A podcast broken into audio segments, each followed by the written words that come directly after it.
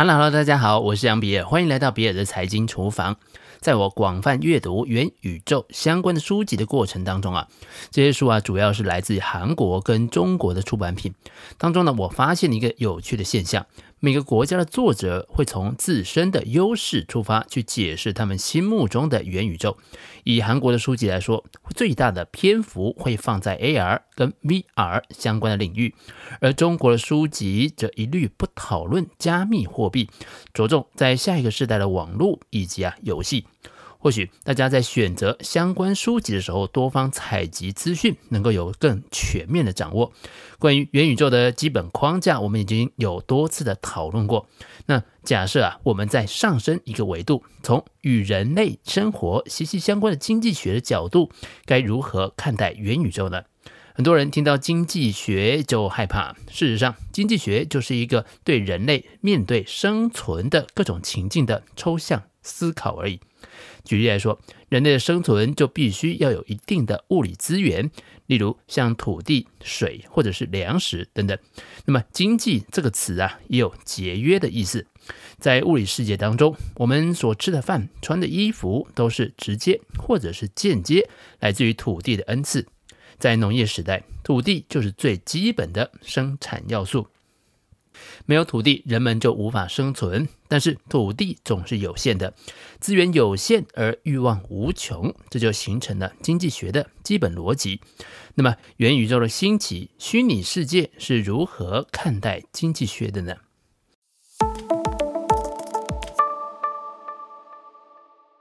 重新思考传统经济学的假设与规律。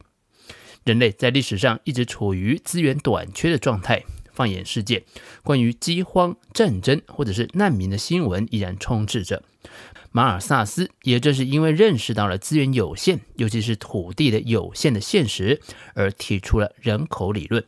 然而，消费虚拟世界原生的虚拟产品是传统经济学家们没有遇到的新现象。关于资源有限的问题，在元宇宙当中被打破。相同的，在物理世界当中已经建立的基本经济概念和认识，将会在元宇宙当中面临颠覆。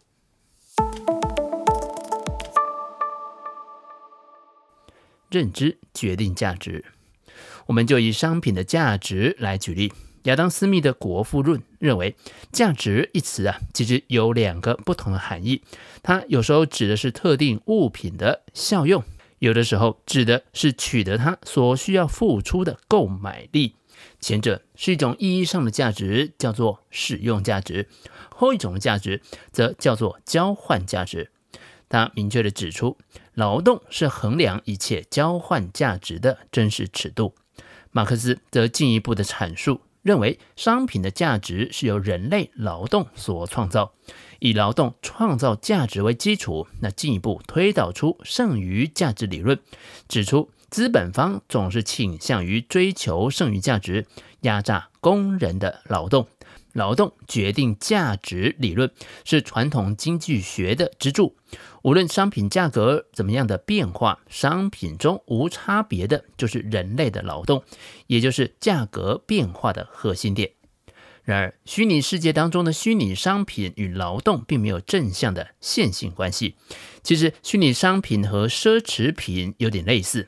从装东西的功能来看，一个 LV 的包包跟其他品牌的包包并没有本质上的差别，尤其是 LV 的 A 货，两个包的差别可能就只有 logo 或者是内部缝线位置有细微的不同。但是真品 LV 包包的价格要比 A 货要贵上十倍甚至百倍。支持人们消费奢侈品的其实是认知的力量，也就是拥有 LV 是特定阶级某种品味的象征。相对的，拥有一张无聊猿头像，你也晋升为特定阶级或者是潮流。另一种认知所决定的价值是粉丝经济。粉丝们心目中明星的价值是不能用金钱来衡量的。这不仅是粉丝对于明星本人的认同，在某种意义上，粉丝在追星的过程当中也形成了社会身份识别。这种认同转化成了商品的价值。在虚拟世界当中，还有一类商品不得不提，也就是人工智能所创作的商品。例如，近期也相当火热的生成艺术。人工智能的工作效率是人类的成千上万倍。如果按照劳动决定价值理论，那这些商品应该以极低的价格出售。然而，这并不妨碍某些人以高价来收购这些艺术品。举例来说，Artblock 就是一个专注于利用城市设计生成艺术作品的平台。这些作品通常使用 P5 点 JS 来进行城市的设计。P5 JS 是一个允许创造性编码的 JavaScript 的资料库，脚本储存在链上。当铸造新的艺术品的时候，会使用脚本随机生成一个独特的种子，从而生成独特的艺术品。Art-Blocks 甚至引起了苏富比拍卖公司的注意。苏富比在二零二一年的六月售出了来自 Art-Blocks Curate 策展系列艺术家的十九件作品。作为 Natively Digital 拍卖的一部分，拍品最终以八万一千九百美元成交。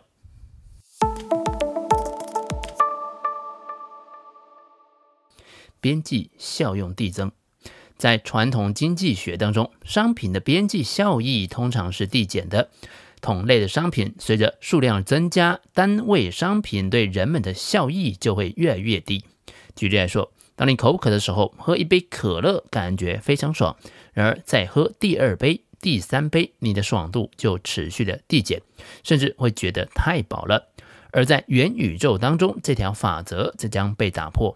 在游戏当中，玩家越多越有趣，游戏的时间越长，获得的激励和快感也就越多。每天登录，甚至还有奖励。所有的社群软体也都一样。当你的朋友都有账号，你也不得不去申请账号。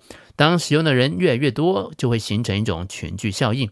也就是说，当你身边人都在使用，或者是媒体不断报道，会吸引更多人使用，成就产品在市场上难以取代的地位，形成了网络效应。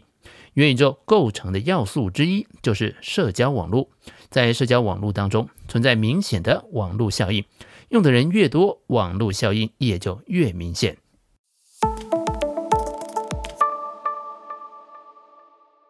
边际成本趋近于零。在现实世界当中，生产成本包含原材料的成本、生产线的成本、劳动成本、仓储成本等等。商品的成本曲线呈现 U 字形。也就是啊，生产的时候，随着产量的提升，边际成本会越来越低。但是，万一生产线已经饱和了，那这个时候，即使你再增加更多的工人，也没有办法再提升更高的产量，反而会导致生产成本大幅的上升。边际成本的结构性的改变，是网络经济对传统经济最重要的一项冲击。举例来说，全国电子门市也就只能服务。周围的十公里的民众想要服务更多的用户啊，就只能在十公里之外再另外开店。那么每一间单店的营运成本都要考量，边际成本一定不会是零的。但是 Momo 或者是 PC Home 的情况则不尽相同。理论上，电商可以覆盖全国，甚至销售到全世界。只要某某能够接触到的客户数越大，它的边际成本就会不断递减。最终接近于零，而在虚拟世界当中，没有原材料的采购，所有的原料都只是一行一行的代码，没有生产线，没有工人，没有仓储，没有物流，随时可以暂停生产，也随时可以重新投产。产品一旦被创造出来，永远有效，不会磨损，不会折旧，再制的成本几乎为零。边际成本递增的法则在元宇宙当中也被打破了。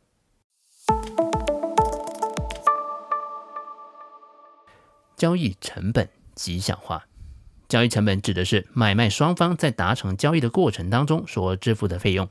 例如，在虾皮中买东西，交易成本不是商品的价格，而是在购买商品的过程当中必须支付的费用。事实上，交易成本是买家和卖家为了一项交易所付出的一切相关成本。从买家的角度来看，首先是你买东西所支付的商品价格，这个是看得见的交易成本。另外还有看不见的成本。